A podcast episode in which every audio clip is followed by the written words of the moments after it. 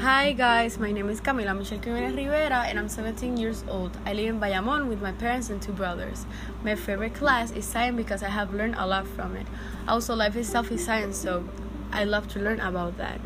My favorite hobby is to sing and play volleyball. My expectations for this course are kind of high because it's senior year and it seems that I'll learn new things in class. I have a lot of favorite series, but I'll choose The Vampire Diaries and The Hundred. My favorite book is The Sun is Also a Star. It was the first book I read, and I just fell in love with it. I also fell in love with sushi. It's my favorite food.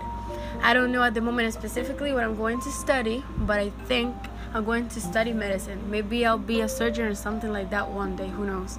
Anyways, guys, thanks for the time and hearing all of this. Bye.